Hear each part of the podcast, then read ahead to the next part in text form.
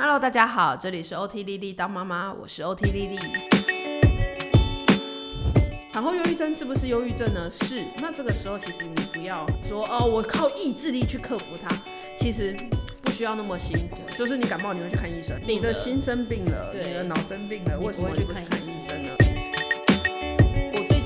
妈妈社团里面，其实看到一个东西，就是有人在问说，哦，我觉得产后忧郁都根本就是因为猪队友造成的，然后。也有很多人就说哦，产后忧郁症不是忧郁症，呃，产后忧郁症是不是忧郁症呢？是，它是忧郁症的一种，是因为你的荷尔蒙在在快要生产的前后，你的荷尔蒙改变会让你的呃内分泌的一些状况有一些失呃失去平衡的的的状况。那这个时候其实你不要说哦，我靠意志力去克服它，其实不需要那么辛苦，因为你意志力要顾的东西真的太多了，不如就把这些部分。寻求一些专业的协助。如果你觉得你不太舒服了，心情上面不太舒服了，而且也影响到你的生活了，好，也就比如说很容易跟老公吵架，很容易就觉得呃婆婆啊或者同住的家人都在针对你啊，一点小事就。就会发脾气啊，或者是食欲减退啊，睡眠就是就算是没有小孩吵的状况之下，你也睡不着。我会建议你去做一个叫做检视呃 BSRS 检视的情绪量表。那它是一个很简单的呃零到零到五分的一个数据，然后你去填一填那个那个问问卷之后，那你的分数如果呃在某一个十十四分以上的话，那就会建议你去寻求专业的协助。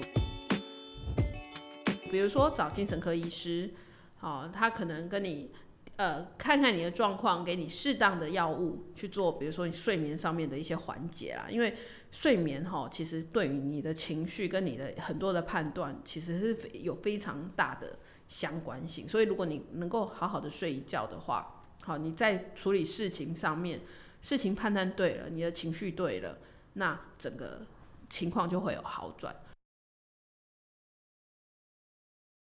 很多人就会觉得说，哈，去精神科看真的是，我是就是精神有毛病啊，然后我会吃很多药，你是不是那个？然后我那些药我又不敢长期吃，你知道一般人都会有这种啊，那个药吃吃久了是没事，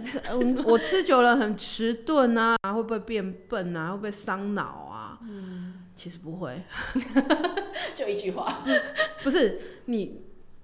你你知道你听到的那些东西都在二十年前、三十年前那个药物第一代的时候哦，认真。所以其实其实药物本身就是你听到的那些东西，而且你听到的那些东西全部都是没有吃过的人在讲，就是大家都很喜欢，就是对精神科、对杜鹃窝，就是放一个就是自己的各式各样的幻想的 stereotype，对，刻板印象放进去。但但是你担心的那些事情。时代在变，药物的科技也在变，有，所以其实现在药物其实呃很安全，嗯，哈，然后如果你担心副作用的话，你不要在网络上面担心，因为网络上面告诉你的那些人，他们自己都没有吃过，你就看着那个医生的眼睛，让他告诉你会不会，嗯，对。就是面对恐惧的最好方法，就是直接去问他。嗯、我觉得这个才能够有效的消除很多东西，也不要让那个药去污名化。就是看精神科根本就不是一件什么样很重大的事情，很大不了的东西，没有什么。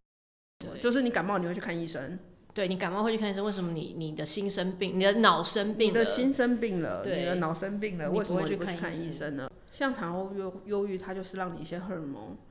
的，就是你脑内的一些物质。的平衡打破了，那那些药呃那些药物其实就是在补足你那些脑中的荷尔蒙那些化学物质的量，让你觉得舒服了一点这样子。嗯，所以其实其实用药就是说它是帮助你回归能够生活作息能够顺利，对，你获得充分的休息。它其实真的就是一个缺什么补什么的感觉。有的时候当什么事情都失去控制的时候。有个药物可以先帮帮助你框架住一些东西，让你好好的休息，然后整理之后，哎、欸，等等到你生活恢复差不多的常轨的时候呢，那你因为精神科不会只看一次，那你会再回诊，你可以再跟医生讨论用药，就有机会啊、呃，在医生的指导之下，把药物慢慢的减量，然后可能可以到哎、欸，之后不需要用药，那那那个药物就等于是啊，有一点像什么呢？有一点像拐杖啦，有点像辅具。辅具，比如说我车祸的时候，或者是怎样，我要对对对对，你脚受伤的时候带一个护腰，对对对，但是那个护腰也不会一直带着。对啊，嗯、所以其实不不需要不需要想到说啊要去。我一旦吃了，我就要永远一辈子都吃这个东西。没错没错。又或者是呃，你又寻求一些心理资源，比如说呃，去去找那个临床心理师，好，去约诊临床心理师，跟跟专业人员谈一谈，好，说不定他可以点。一些你的心结，就是我也是有跟丽丽咨询过，说我我是不是需要去做这样的事。然后我三次之后，我觉得真的是有蛮大的帮助。那我我觉得我一开始自己的心里的潜台词是觉得，我竟然人生会走到这一步，要去做心理咨商。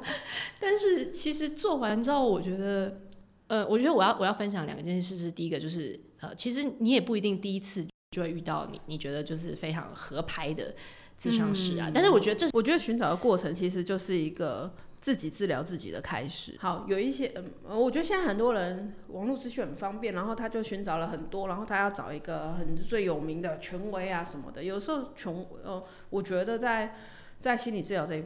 块，或者是心理智商的这一块，呃，找到能能够找到跟你步调一致的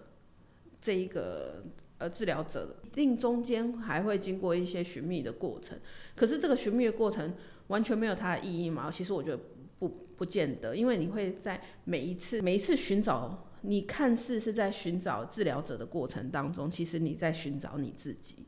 你会越来越清楚你想要谈的是什么，你需要的是一个怎么样的治疗关系，然后你去把这个期待去告诉呃这个跟你一起工作的这个人。那你会更清楚的表达出你的需求，那你也比较有机会再重开机，重开机，对，重开机一次。对，哎、欸，其实你这样讲，我觉得这样好有哲理，好像好像我们之前在讲说，像谈恋爱也是啊，就是也也是你不谈你怎么会知道？你分手过后，你身边一定有这些人嘛？就是交往十年，结果分手，然后下一个三个月就结婚，那你说他？你说哦，这个人真的是很那个，就是下一个居然是闪婚，然后你就觉得说这是不是怎么样？可是我觉得从另外一个角度看，你用你花了十年、十五年的时间，你知道你对爱情或者是你对另外一个伴侣的期待到底是什么，所以你花十年认识自己。你不要说认识对方，嗯，你不是认识对方，你是在十年之后，谢谢这一个人，让你知道你想要的爱情是什么样子。所以你才可以在三个月内找到哇，soul mate，然后你就闪婚。而且我觉得在这个整个智商过程中，其实很多就是问答嘛。那其实怎么回答？哎、嗯欸，不要讲觉得很简单。其实怎么回答，你心里到底有没有有没有办法去好好想这个答案？然后或者是你可以问他问题。我觉得这个过程都有练习。嗯、但是我觉得越练习，这个对我自己，我每次做完的感觉就是，我觉得有松一口气，就是。嗯这个人他可能其他是你身边的人很难扮演的角色啦。嗯、你说你跟老公有时候讲这个，嗯、或是跟你自己的妈妈，他们还是会带入一些他自己的你们的关系当中他，他他的角色啦。对，就是不是说他越不是说他很体贴，他觉得说他支持你一切，你就会得到、嗯、得到真正你的心灵上的安慰。嗯、对，反而是我觉得这种站在一个完全独立第三方的人，嗯、他讲的话，说不定你可以更听得进去。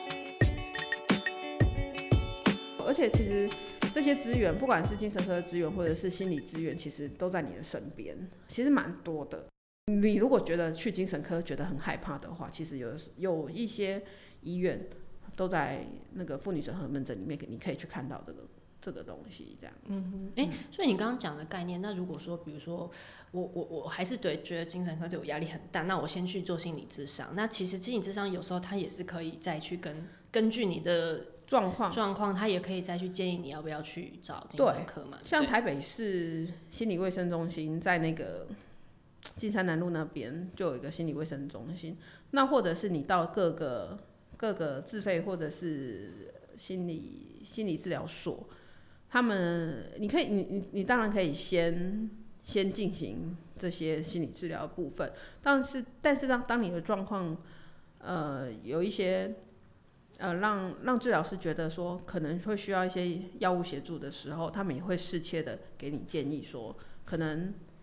需要药物跟心理治疗双管齐下，那这样子更可以让你的生活保持一个平衡。嗯哼嗯哼。所以其实把把这一部分的负担就是 share 给这些专业去帮助的时候，可以让你的生活变得更更舒适一点。对啦，就是一旦你开始愿意踏出第一步，寻求专业的资源，觉得尤其是治疗师，他每次一进门，他就会跟你讲一句说：“啊，其实你愿意今天愿意坐下来来找我聊天，我你我已经觉得你很棒，你正视了这件事情，就是一件很很好的第一步了。”嗯哼，对，这这这这这件事情需要很大的勇气去去去去做，去执行，行这件事。对，这是一个。很很很棒的事情，最重要就是你自己好好照顾自己，然后你先把你自己照顾好，然后再去要去照顾小孩，要去照顾家庭，我们都可以找得到很多其他的资源来帮忙。现在各种的问题都有专业协助，然后、嗯、呃，最最最。最不要的状况就是你自己一直孤军奋斗，你扛着，你觉得说我咬牙，我就是打打落。牙齿或血吞，不用不用不用不用，真的不用过那么惨。就是我觉得年代不一样，不用不用不用当阿信。或是我对我自己其实以前会一直一直有一种莫名的一种罪恶感觉，说为什么我妈妈那一代，为什么我妈妈生完我之后还可以继续工作？对，然后他们这一代，他一个人看 handle 好几个小孩，然后他也爸爸那个爸爸都没有在帮忙的，他也从来不会怎么样，现在还是过好好的，为什么我不行？对，对我觉得太多人有这个感觉。其实不要说有有一些这样的，有很多蛮多我们自己的专业的朋友，也会觉得说啊，我自己都在这个专业里面，That's right. 为什么？你们的压力更大，对自己的什么？对，为什么我的学姐学妹都可以做得到，而且他，你看他们还可以做别的事情，没有，没有，会有盲点，就是说你再怎么专业，或你说获取多少的知识。没有用，对，因为我觉得很多，我觉得在生命前面，我们就是要谦卑。天哪，我们真的已经到这种，最后有那圣歌的圣光的那个出现，对，就是对，真的就是，我觉得每一个小孩都是独一无二，每一个家庭的关系结构，还有你自己原生家庭，你自己走过来，你自己还有很多心理上。可能你也一直在努力的东西，都是独一无二的。啊，面对他，处理他，然后我们会陪着你。OT 丽丽当妈妈，一直会陪在你的身边。我们今天的闲聊就到这边，欢迎你给我们五颗星，这样我们才有办法继续讲下去。对，那如果呢，你有呃一些鼓励的话想要对我们说呢，我也欢迎你到 Podcast 里面的评论给我们留下一些文字。那如果你想要跟我有更多的即时互动，请你到 Facebook 上面搜寻 OT 丽丽当妈妈，我们在那里面会有不正经版本的 OT 丽丽，有正经版本的育儿知识。谢谢你的收听，谢谢你，下次再见，下次再见。